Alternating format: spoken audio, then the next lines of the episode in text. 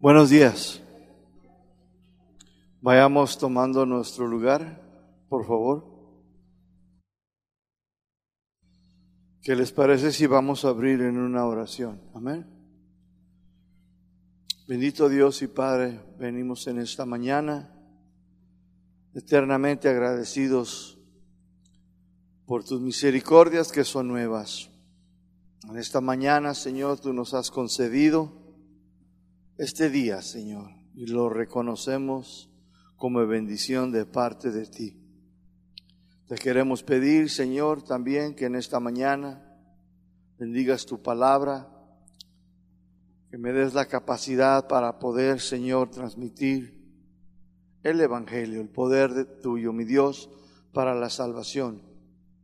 Prepara los corazones para que tu palabra pueda ser recibida, Señor en buena tierra y produzca 100, 60, 30 conforme a tu voluntad en cada corazón. Muchas gracias Dios, en el nombre de Jesús. Amén. Abra su Biblia conmigo. Filipenses capítulo 1. Filipenses capítulo 1.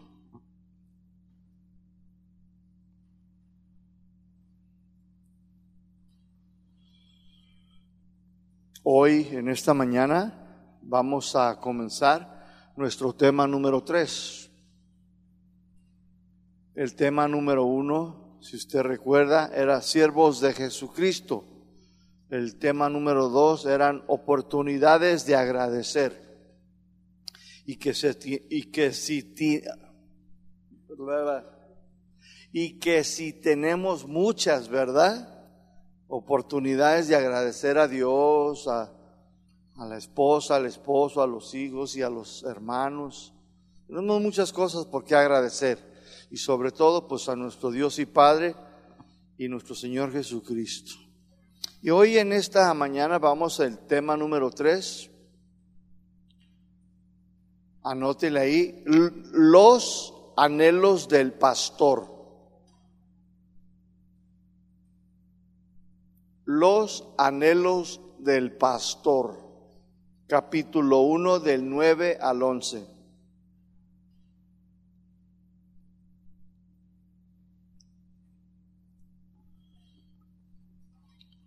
Capítulo 1 del 9 al 11. Todo pastor tiene sueños, tienen anhelos para sus ovejas y ellos desean verlos hechos realidad. Y Pablo clamaba al Señor en oración aquí para que los ayudara a cumplir este anhelo. Pablo era un hombre de oración. Todas sus cartas lo revelan y aquí en este caso él tiene cuatro anhelos. ¿Cuántos? Cuatro anhelos para la iglesia de Filipos, o sea, los filipenses.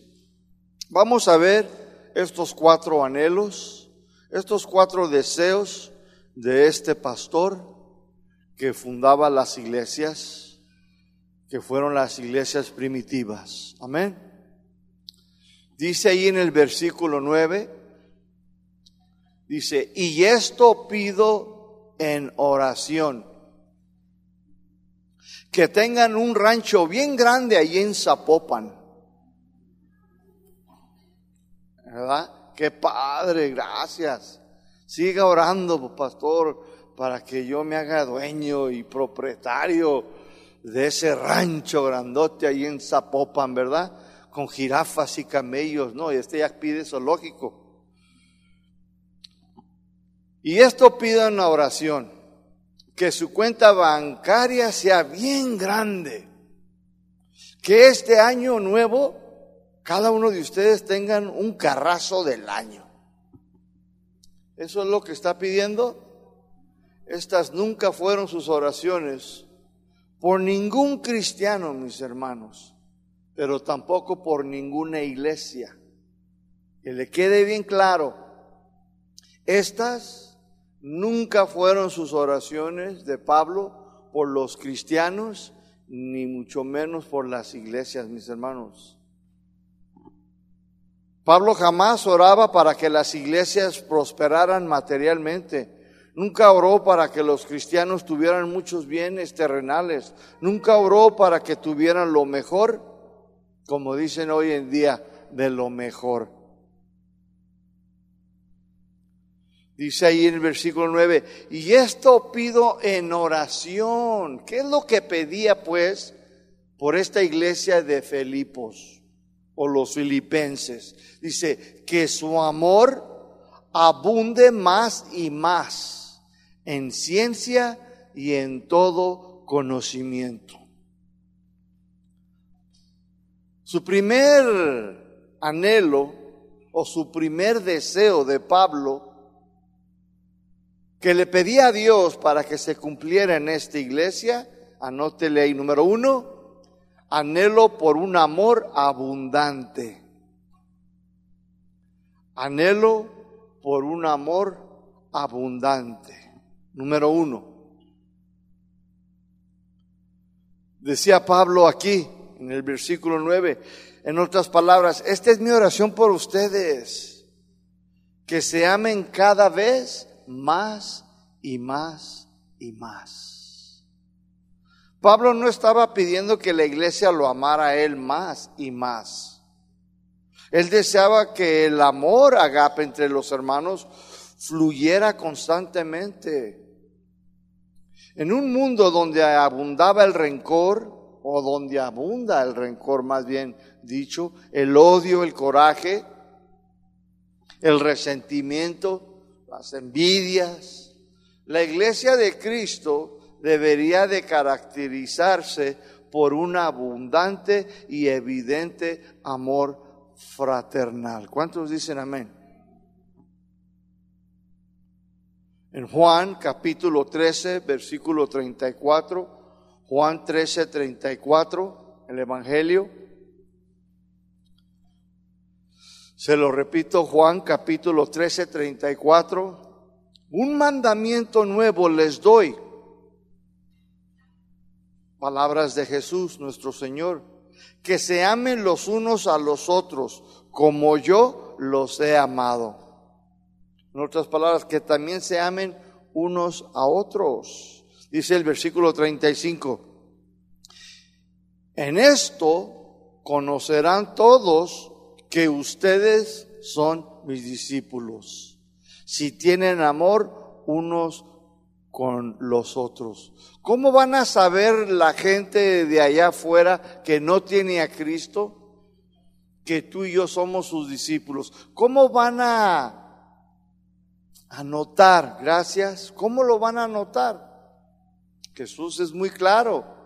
Dice, cuando ellos vean cuando el mundo que vive, ¿verdad?, en tinieblas, en la envidia, en el coraje, en el resentimiento y, en el enojo, en la ira, cuando ellos vean que ustedes se aman los unos a los otros, y cuando hablamos de amor, hablamos del perdón, ¿eh?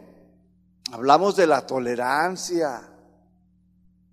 Entonces ellos van a saber que ustedes son cristianos verdaderos. Jesús dijo, por su carro del último modelo los vas a conocer. Por su tacucha, su tacuche ¿eh? de Armani. No, dijo, ¿por qué? Frutos, paz, gozo, longaminidad. Esos son los frutos. Los filipenses ya sabían quererse, pero no de la manera bíblica. Deberían de aprender entonces a amarse cada vez más y más, así como Cristo amó a la iglesia. Pablo, Pablo veía la necesidad de que aprendieran los hermanos a amarse cada vez más y más, hasta alcanzar un amor tan profundo que se pudiera notar la diferencia entre ellos. Pablo miraba a la iglesia y decía, mmm. y luego yo creo que pasaba por el baño de las mujeres y, miraba para él así, y dos hermanas trenzadas del chongo ahí. Y luego allá, no, pues a mí me dio su teléfono, a ti no. ¿Qué sé yo? Y Pablo miraba esas cosas, decía, y luego miraba a los hermanitos allá también, peleándose. No, es que me debes 10 pesos. Y si no me los das, te voy a golpear. Pablo decía, no, que hace falta el perdón, el verdadero amor. Sí lo saben, pero les hace falta que se amen más y más, pero de la manera que Cristo nos amó. Porque ellos apenas estaban aprendiendo. ¿Estamos aprendiendo?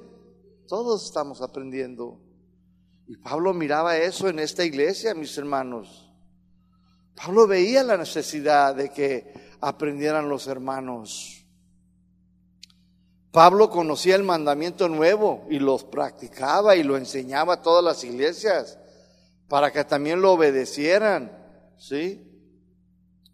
Para que también lo practicaran unos con otros, pero desde el punto de vista de Dios. ¿Cómo nos amó Cristo, mis hermanos? Le pregunto. ¿Cómo nos amó el Señor? ¿Dio su vida por ti?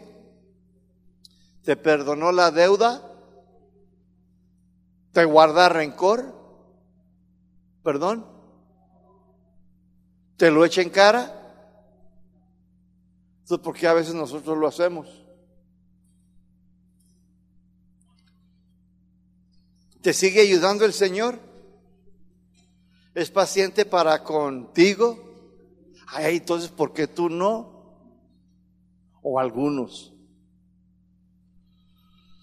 Esta era su petición delante de Dios, mis hermanos, que los hermanos en la iglesia se amaran cada vez más y más hasta alcanzar este amor tan profundo como el de Jesucristo. Colosenses 3:14 Colosenses capítulo 3, versículo 14.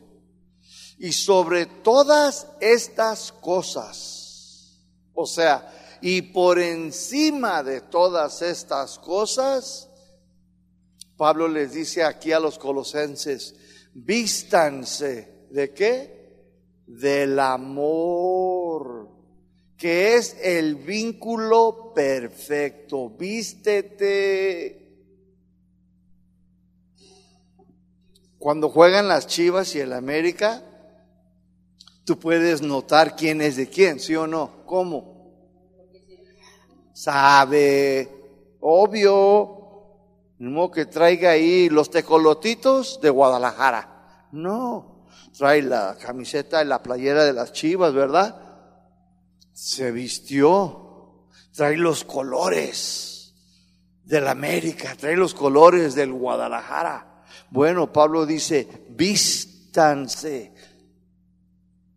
Quiero ver tu playera, que se vea, que otros la vean en tu vida. ¿Cuántos chivistas hay aquí? ¿Cuántos americanistas? Qué bueno, más les vale, no se crea. Ahora, ¿cuántos traen la playera del amor? ¿Eh? Debemos de ponérnosla. Pablo, inspirado por el Espíritu Santo, dice, vístanse, póngansela. Unos la tienen ahí en el closet arrumbada, toda arrugada, llena de mole. No, dice, porque es el vínculo, dice, perfecto. Aquí la palabra vínculo, mis hermanos, habla de algo que los une la palabra vínculo viene de la palabra como un lazo. Agarras un lazo y ya ve a los novios, ¿verdad? Los hincan y dicen, arrepiéntete chiquito, no, se crea. Los hincan y luego les ponen el lazo, ¿verdad? Para que los vincule a los dos como uno. Si agarramos un lazo y lo ponemos a tres, cuatro hermanos, los podemos amarrar a los tres con un lazo grande, ¿sí o no? Pues eso habla, mis hermanos. Dice, y por encima de todas las cosas, póngase la playera del amor, porque es el único lazo, el amor, que los une, los mantiene unidos. Debe entonces de vestirte, traerla puesta, debe de verse. Otros también se darán cuenta si la traes. Ese es el único vínculo, mis hermanos. Yo siempre le digo a la iglesia, donde el Señor nos, por gracia, nos ha puesto que si debemos de ser conocidos como iglesia, debe de ser por el sello del amor. Que amamos a todos así como vengan. Y que sabemos perdonar, que sabemos tolerar. Porque todos tenemos defectos, todos tenemos debilidades. Y antes de apuntar a una persona, pues te tienes tres dedos apuntando para acá. Entonces hay que aprender, no, yo necesito perdonar, me lastimó, pero si no lo perdono, pues mi Padre que está en el cielo tampoco me va a perdonar a mí. Yo solo espero que entienda y razone y pida una disculpa, ¿verdad? Pero hay gente que, ay Dios, para que pidan disculpas está en chino. Filipenses 1.9 para atrás. Dice, y esto pido en oración, Filipenses 1.9, que se amen cada vez más y más. Y lo dice, en ciencia y en todo conocimiento. Ahí la palabra ciencia nos habla de discernimiento discernimiento, pero también reconocimiento. Y luego dice, y en todo conocimiento, o sea, todo conocimiento de las cosas de Dios, del Evangelio, de sus caminos, sus normas. Dice Pablo, esto es lo que yo pido en oración, que ustedes puedan amarse cada vez más y más y crezcan en ese amor cada día para que puedan discernir si es real o falso el amor de otras personas y en todo conocimiento de las cosas de Dios. Muchas personas pueden tener una fe no sincera, pueden tener una fe fingida, un amor falso hacia tu persona, pueden solo quizás querer algo de ti. ¿Y qué debes de hacer? De discernir y tener conocimiento de todas las cosas para que con tu madurez tú y yo podamos corregir, instruir en amor, en paciencia a los demás. Amén. Filipenses capítulo 1 versículo 10. Dice el 10, para que apruebes lo mejor. La número 2 segundo anhelo, el segundo deseo de un pastor por su iglesia es anhelo por un sentido de lo vital. Anhelo por un sentido de lo vital, la número dos. Pablo está diciendo aquí en el 10, esta es mi oración para que ustedes aprueben lo mejor, para que pongas a prueba, para que puedas distinguir qué es lo mejor para ti y lo hagas. ¿Qué significa esto? sencillamente que uno debe de pensar y elegir los valores superiores en la vida. ¿Qué debemos de elegir? Los valores superiores en la vida, lo más importante, mis hermanos. El cristiano debe de tener un concepto bien definido de lo que Dios quiere para su vida, pero también un sentido de lo vital en los planes de su iglesia local. Tú tienes que tener bien en claro lo que Dios quiere para ti. Lo tienes que tener bien clarito, definido. Y sabemos que es andar en su voluntad. Una de ellas, ¿verdad? Obediencia. Que practiquemos la palabra de Dios, que la pongamos en el terreno de los hechos. Esa es una. Sabemos que esa es su voluntad. Pero también está para algunos un llamado especial. Hay unos que quieren servir en su iglesia. Hay otros que van a ser solamente pilares, pero sea lo que sea, debes de tenerlo bien definido, bien claro, para que no andes, que dijo mi mamá que siempre no. seis meses después. No, hay que, puede suceder, sí, hay un problema, no. Pero para que no suceda eso antes de, bueno, oremos y aprendamos también a esperar en Dios. La oración del pastor es que cada creyente desarrolle una madurez que lo lleve a tomar decisiones buenas para que honren el nombre de Cristo y que las decisiones de la iglesia también traigan desarrollo y crecimiento. Muchos cristianos todavía no saben distinguir entre lo que es lo bueno y lo malo. ¿A poco? Sí. Yo He conocido cristianos que todavía me preguntan, pastor, dígame, ¿puedo? Pues es que me da pena. No, dígame. Ah, ¿Puedo ir ahí a las micheladas con mi primo? Es que viera que tengo unas ganas de evangelizar ahí. Y nomás le hago así. Ni sé qué es una michelada, nunca la he visto nomás escucho, de verdad. Y le digo, micheladas, ¿qué es eso? Pues es un drink, me dice, un trago, pero será amargo, le digo, porque salen bien cohetes de ahí. ¿Y quieres ir allí? Y le digo, ¿tú qué crees? ¿Que eso es bueno para ti? ¿Te va a edificar? Pero voy a a evangelizar. ¿Qué tal si el cantinero se convierte? ¿Y qué tal si tú sales bien cohete? pues no. Pero ese tipo de preguntas, ¿sí? ¿Podré ir? Y luego hay otras hermanitas. Pastor, fíjese que, ay, conocí a Carlitos, tiene pequitas por todos lados. Es bien, le dicen el chido en la escuela. Y es un niño bien, y luego me dice como 100 cualidades de Carlitos. Y al final yo le digo, pero de todo eso, ¿es cristiano? No. No te oí una sanyugo desigual. Ay, ¿para qué le dije? No quieren oír eso. Quería que yo le dijera que sí. ¿Verdad que sí puede ser mi novio? ¿Qué dice la palabra? No te unas en yugo desigual.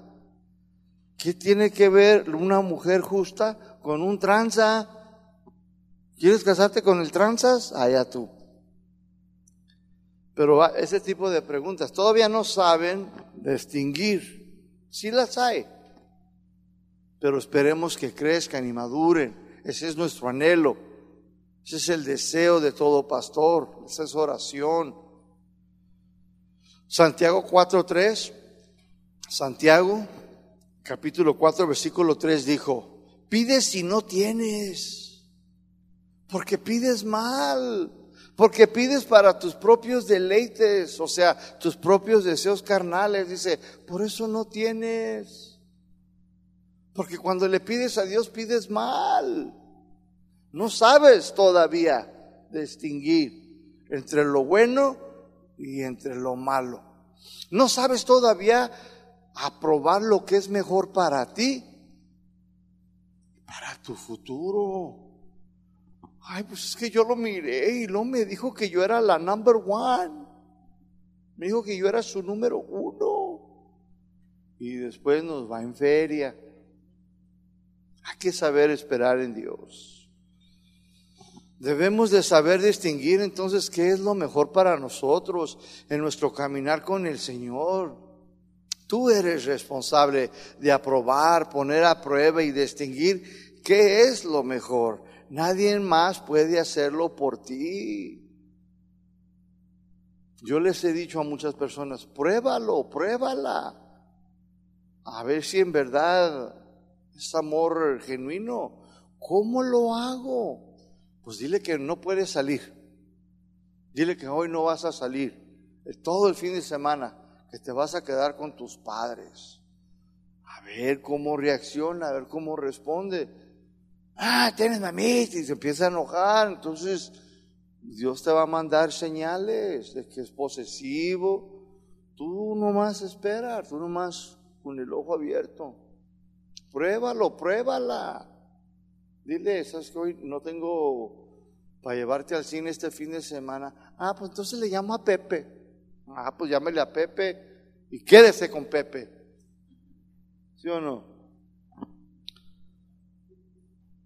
Tú debes de saber qué trabajo te conviene, pastor.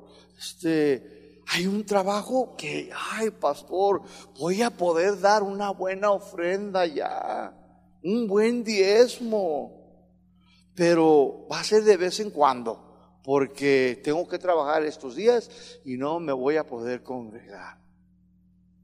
Usted nomás mándelo. No, ¿saben que yo he sentado a gente en la iglesia y les he dicho, no, mejor siéntate. ¿Sabes por qué? Porque yo prefiero que vengas y te alimentes y recibas a que vengas a servir. Porque para alimentarse no tienen tiempo por los trabajos. Entonces quieren servir y yo le digo, no, ahorita no estás para servir. Yo no puedo dejarte que estés sirviendo en la iglesia y que no estés recibiendo. Para mí es más importante que tú recibas. Me importa más eso. Ay, pastor, I'm sorry for you, le digo. Pero es lo correcto delante de Dios. Yo le voy a dar cuentas. Pero es que mi trabajo, bueno, pues por eso te digo, mejor cuando vengas, siéntate y recibe. Ya quieras dar o no, pues tu rollo con Dios, ¿sí o no? Otro diría, no, manda la lana, no te preocupes. No, hermano.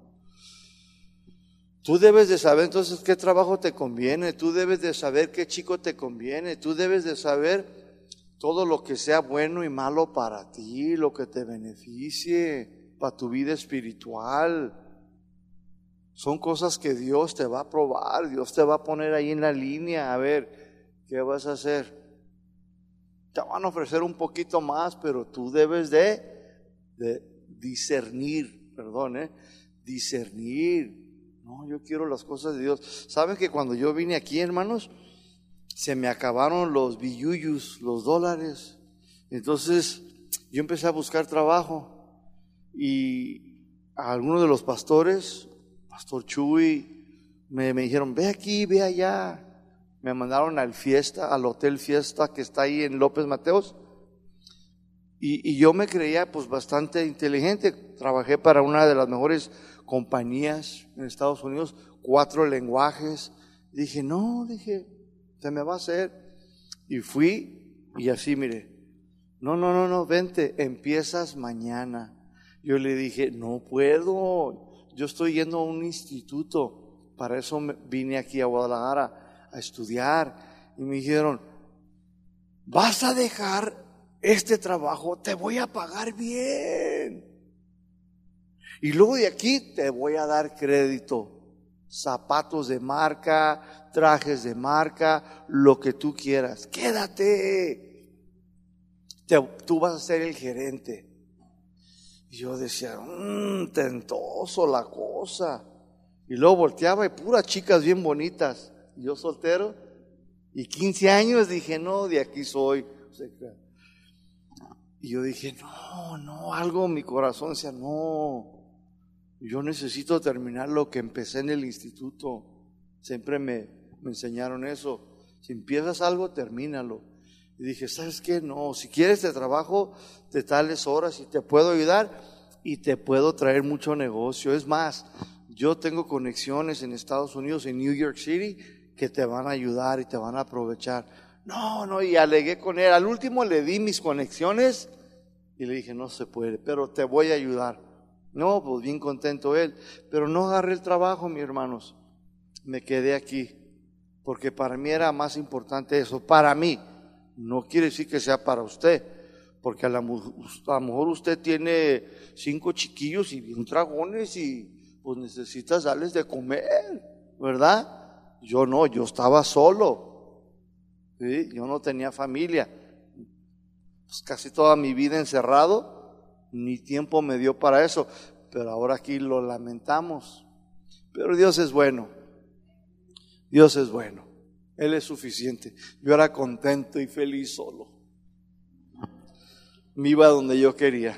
Ahora ya me regañan. Pero, ¿sabe, hermano? Yo decidí y yo decidí, dije, no, yo quiero venir aquí. Y mira lo que Dios ha hecho. No quiere decir que yo me sentaba ahí donde usted está y yo decía, yo quiero ser pastor. No, hombre, si supieran las responsabilidades, si supieran las traiciones, el abandono, la tristeza que viene con ello, las pruebas, pues yo le di, vive de la gente. y hermano, duele, duele, ¿todavía quiere ser pastor? Bueno, si nuestras oraciones fueran enfocadas en las cosas espirituales, mis hermanos, nuestras vidas fueran otra cosa, mucho más mejor. Deberíamos entonces de pedir por discernimiento, conocimiento, inteligencia espiritual. ¿Cuántos dicen amén? Filipenses 1.10 dice, para que apruebes lo mejor, dice, a fin de que seas ¿Qué? Sincero y irreprensible para el día de Cristo. El tercer anhelo de Pablo por la iglesia, el tercer deseo del pastor por su iglesia es anhelo por una vida excelente. Anhelo por una vida excelente. Pablo dice aquí, y esta es mi oración para que ustedes aprueben lo mejor a fin de que seas sincero, no mentiroso e irreprensible. Te lo voy a leer en Dios habla hoy, este versículo 10. Para que sepas decidir y escoger lo mejor, así cuando el Señor regrese te encuentres sin pecado sin mancha, sin, sin culpa grave alguna, y seas una persona sincera. La voluntad de Dios es que todo cristiano pueda vivir una vida superior, excelente, limpia, que sea la mejor hasta donde te alcance. Pero esta vida excelente, mis hermanos, no siempre es vista en todos los cristianos. Ouch. Hágale. Ouch. Daniel capítulo 6, versículo 3. Daniel capítulo 6, versículo 3. Pero Daniel mismo era superior. ¿Era qué? A estos satrapas y gobernadores, porque había en él el espíritu superior ¿Qué había en Daniel? Un espíritu superior. Y el rey lo pensó ponerlo sobre todo el reino. Versículo 4, Daniel 6, 4. Entonces los gobernadores y satrapas buscaban ocasión alguna o falta porque era fiel, hablando de Daniel, y ningún vicio ni falta fue hallada en él. Pero me encanta lo que dice el 3. Dice, porque había en él un espíritu superior de excelencia, algo que no se ve en algunos creyentes. El anhelo, la oración de Pablo es que los hermanos pudieran vivir esta vida excelente y superior que no siempre es vista en algunos. Si tú y yo tenemos ahora el Espíritu Santo que levantó a Cristo de entre los muertos,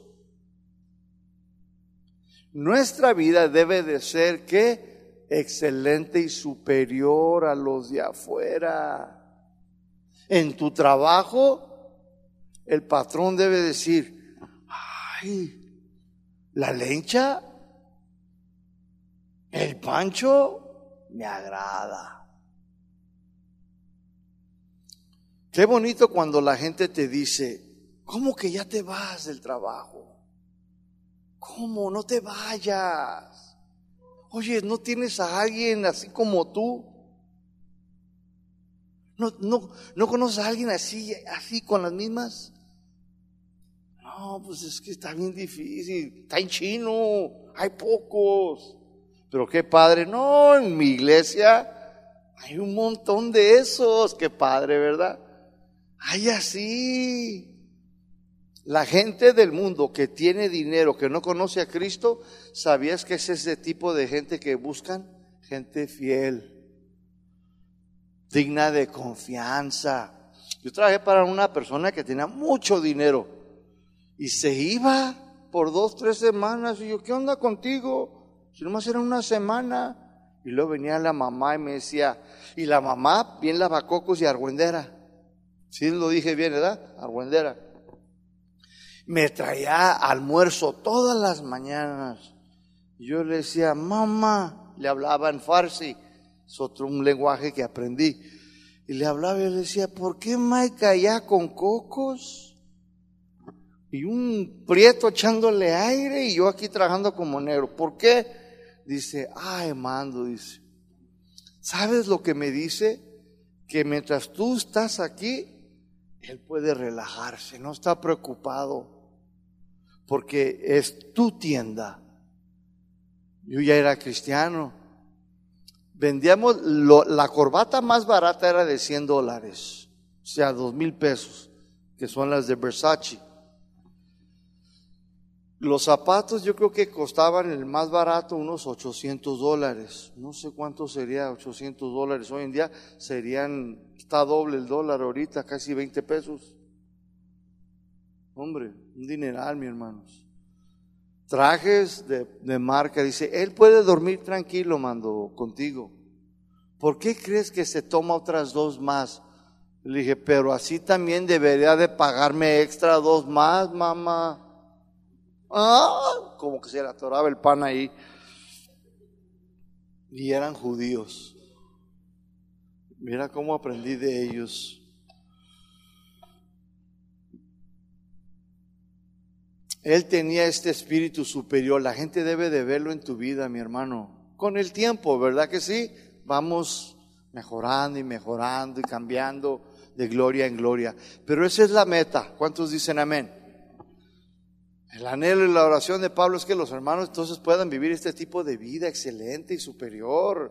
Y lo dice en el 10, versículo 10, Filipenses 1.10, a fin de que sean sinceros. Esta palabra sinceros viene de una palabra griega, el, elicrines,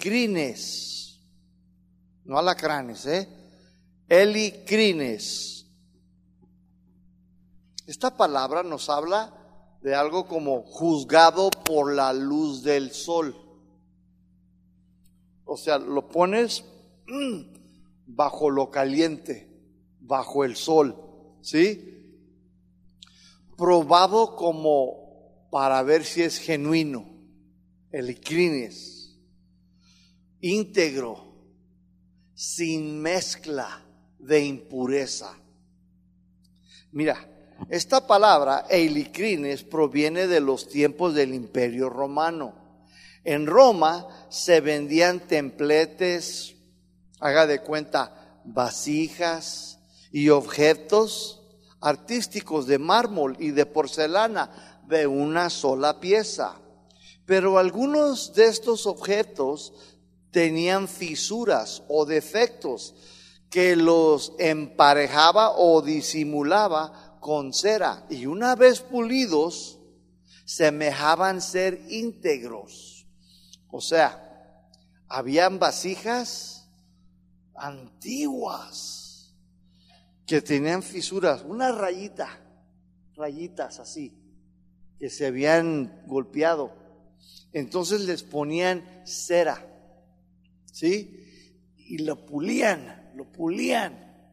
Y luego la cera lo cubría y semejaban ser que genuinos, que nunca tuvo una línea, una craqueadita, que no tenía nada, semejaban ser íntegros. Pero cuando los ponían al sol, las imperfecciones se hacían visibles o la cera comenzaba a derretirse. Cuando lo ponían en el sol, a ver, antes de pagarte cinco mil dólares, déjame ponerlo aquí en media hora. A prueba. A ver, dale vuelta. Y con una lupa, buscando fisuras, craqueadas, algo que lo hayan pegado. Otros eran sincera, no les ponían nada. Esto significa que estaban completos, enteros de una sola pieza, sin ninguna falta. Eran genuinos.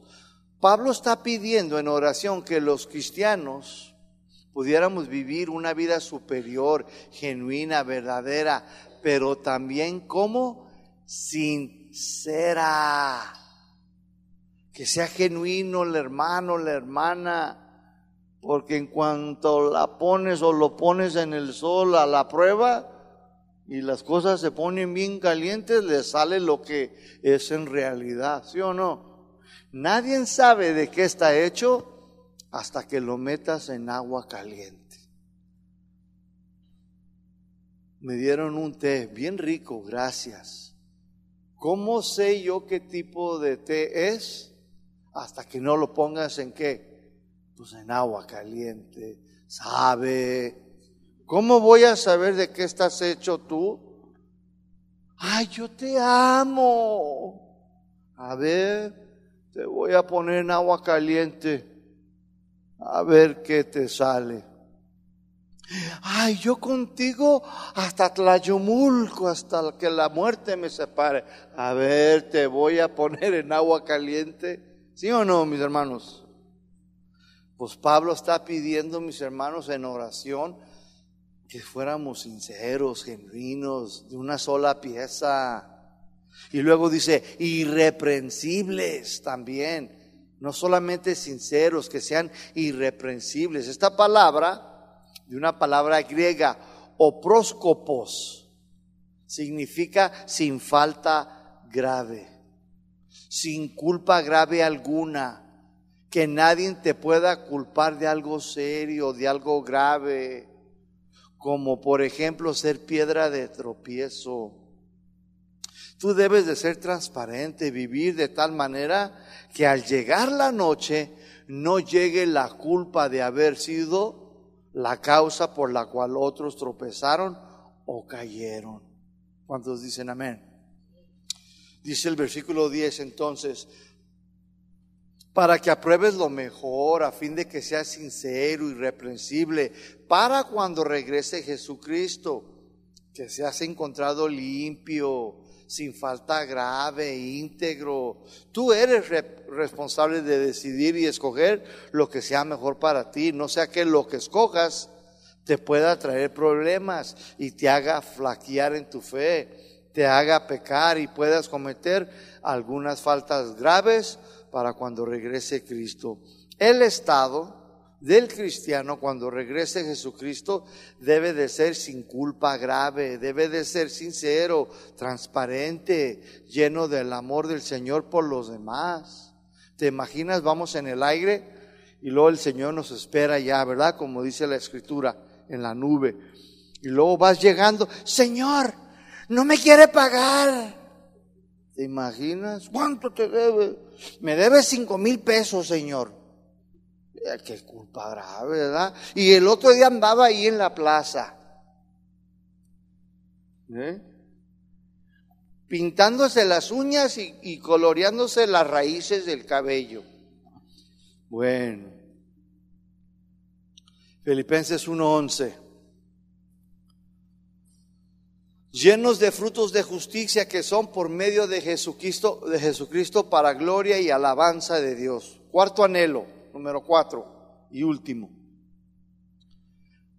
Anhelo por una vida frutífera. Este es también el anhelo, el deseo de un pastor por las ovejas de su iglesia. Dice Pablo, y esta es mi oración, mi anhelo, que estén llenos de frutos de justicia. Aquí frutos de justicia, este, esta frase implica muchísimo, mis hermanos.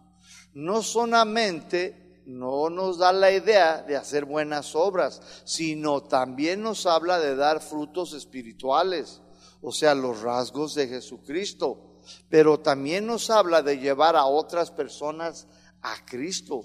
Por eso frutos de justicia, esta palabra implica muchísimas cosas. Primero, que tú des fruto, que tú puedas desarrollar las características de Cristo. También número dos, que hagas buenas obras. Y número tres, también que des frutos, que traigas otros a quién? A los caminos del Señor. Dice aquí que estén llenos de frutos de justicia. Llenos habla de qué? Rebosando en abundancia. Jesús declaró en Juan capítulo 15 versículo 8. Juan 15, 8 que Dios el Padre es glorificado de esta forma. ¿En qué? En que llevemos mucho fruto. ¿Quién es glorificado? El Padre Dios. Que llevemos mucho fruto. Esta es la voluntad de Dios, mis hermanos. Esa vida superior. Que no te quedes estancado, estancada. Que puedas seguir creciendo, madurando dando fruto. Poco a poco vas cambiando. Bueno, Él te va cambiando, te va ayudando conforme a tu obediencia. Jesucristo, mis hermanos, es realmente la fuente y el origen y el medio de una vida llena de frutos, de justicia, de frutos espirituales y de ganar a otros cristianos. En Juan capítulo 15, versículo 5, Juan 15, 5, dijo Jesús, yo soy la vid y ustedes son el pámpano, las ramas. El que permanece en mí y yo en él, este lleva mucho fruto. ¿Cuánto? Mucho.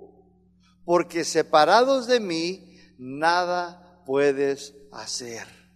Pablo no estaba satisfecho con la vida pura y irreprensible de los hermanos cristianos ahí en Filipos. No, él anhelaba, deseaba para ellos que fueran también llenos de estos tres tipos de frutos, buenas obras, frutos espirituales y ganar a otros creyentes que pudieran ser todo para la gloria y alabanza de Dios. En conclusión, los filipenses deberían de dar una rica y abundante cosecha espiritual de los frutos espirituales. Por eso los creyentes deben de estar llenos de frutos de justicia. Estos frutos son los que indican una relación correcta entre Dios y el creyente. Estos frutos son por medio de Cristo, no son frutos que nacen del creyente. Nadie puede producirlos por sí mismo solamente vienen por medio del Señor. La petición de Pablo en su oración es que el amor en los creyentes abundara más y más entre ellos y en conocimiento y comprensión para que pudieran aprobar lo mejor, para que fueran sinceros, sin culpa grave alguna, para el día que regresara Cristo por ellos. Todo esto es, mis hermanos, final para la gloria y para la alabanza de nuestro Dios y Padre. Las bendiciones de Dios, los frutos que vienen del Señor deben devolver a Dios. ¿Cómo? En gloria y alabanza. En Mateo 5:16, Mateo 5:16, dice así la palabra de Dios. Así alumbre nuestra luz delante de los hombres. ¿Qué debemos hacer? Alumbrar somos luminarias como la luna, el sol, las estrellas. Debe de ver la gente en ti y en mí algo diferente. La gente que no tiene Cristo ve en ti algo diferente. Yo recuerdo, mis hermanos, cuando allí en Nueva York, a veces pues, está así, está como el DF, bien congestionado sobre, ¿cómo se dice? Populated thank you, poblado. Y yo decía, no, no voy a manejar, mejor me voy en el tren. Y yo me iba en el tren y me llevaba libros para leer. Sí, me llevaba Furia, TV Revista. Me llevaba libros como Conociendo a Dios, Sediento de Dios, cosas así bien padres de unos escritores buenos. Siempre preguntaba quién es un escritor genuino, que no enseñara, pues por ahí falsas cosas, ¿verdad? Y yo me iba y siempre me ponía. Y como yo vivía casi al final, entre los italianos y puertorriqueños casi al final, yo, me, yo tenía asiento, era el primero, y me sentaba y me ponía a leer mi libro. Y luego había un chavo que se llamaba Angel, Ángel. Y luego había otra chica que se llamaba Adriana. Eran también ahí. Y siempre se me quedaban mirando. Y luego yo decía, hmm, qué bien, se dan cuenta quién es guapo y quién no. Soy bien bromista, ¿eh? Y, yo decía, hmm, están queriendo ver qué libro, qué bueno. Y a veces hasta la Biblia la agarraba. Y no, yo no tenía pena. ¿Por qué me voy a avergonzar de él? Para nada. Y luego ya empezaba a venir la gente mayor de edad, las señoras, señores, y me levantaba y les daba mi asiento. Pero solo a las mayores. Si estabas chica y eras de joven, así, edad joven, tendrías que ser muy guapa para que me levantara. O sea, pero a las mayores de edad, eso sí, me levantaba. Y luego ellos empezaron a notar y un día me dijo Angel, Ángel, dice, oye, ¿te pago una pregunta? Ya. Me dice, ¿eres cristiano? Le dije, sí. Le hace, sabía. Órale, pues qué bueno. ¿Dónde, cómo, dónde vi? Pum, me lo llevé a la iglesia. Y luego después la Adriana. Oyes, ¿sí? ¿Quieres mi teléfono o qué? No se crea. Dice, tú eres cristiano, ¿verdad? Le dije, ¿por qué? Le hace, porque siempre estás leyendo libros espirituales. Y yo nunca he ido a una iglesia cristiana, pero puedo notar. Mira, hermano, eso es de bendición. Cuando otros ven en ti y saben que eres cristiano. Entonces, cuando yo me declaraba cristiano, y luego ya de ratito, mis hermanos, mira, era como un imán. Llegaba yo y me paraba en el tren y Angel estaba por allá y yo lo saludaba. Eh, Angel, buenos días. ¡Shum! Se venía para conmigo. Estaba ahí Adriana, ¡fum! Se venía para conmigo. Y luego después estaba otra, se llamaba Raquel, delgadita. Siempre se ponía sus pantalones como para ir a correr, pero no iba al trabajo. Y yo le decía, a mí no me haces tonto, tú no vas a correr, tú vas al trabajo. Ay, cállese. Y se ponía allí, mis hermanos. Todos me seguían y el Señor me enseñó, mira, eso se llama gracia. Predícales la palabra. Yo ya desde ese tiempo comenzaba a predicar la palabra, mis hermanos. Desde New York City, tanto que el enemigo se enojó y me balacearon la espalda. En una noche iba a la tienda. Querían quitarme la vida. Pero Dios dijo, no, no lo voy a permitir. No es su tiempo. ¿Cómo Dios nos guarda, mis hermanos? Pero es bonito cuando alguien, mis hermanos, te hace saber, oye, sin conocerte, tú eres cristiano. Eso es lo que la gente debe de ver en nosotros, que somos diferentes. ¿Somos perfectos? Para nada, mi hermano. En aquel tiempo tenía mucho más defectos y debilidades, pero voy creciendo, vamos madurando. Ya no soy el mismo de, quizás el mismo chistoso a lo mejor sí, pero nomás nos cambia el carácter, mis hermanos. Pero todo eso es para qué? Glorificar a nuestro Padre que está en los cielos. Dice ahí en Mateo 5, 16. Alumbre nuestra luz delante de los hombres para que vean vuestras buenas obras y glorifiquen a vuestro Padre que está en los cielos. Juan 15, 8. Juan 15, 8 dice, en esto es glorificado mi Padre, en que lleves mucho fruto. Primera de Corintios 10, 31. Primera de Corintios 10, 31. Si pues comes o bebes o haces otra cosa, háganlo todo para la gloria de quién? De Dios. Nuestros frutos de justicia deben de dar gloria a Dios siempre. Nuestros frutos espirituales dan gloria a Dios. Cuando ganamos a otros, para el Señor da gloria a Dios. Todo lo que tenemos debe de dar gloria y alabanza a Dios. Todo lo que hagamos, tengamos, todo, mis hermanos, es para alabanza al Señor. Entonces mi vida y tu vida debe dar gloria y alabanza al Señor. Amén. Que el Señor los bendiga. Le dejamos aquí.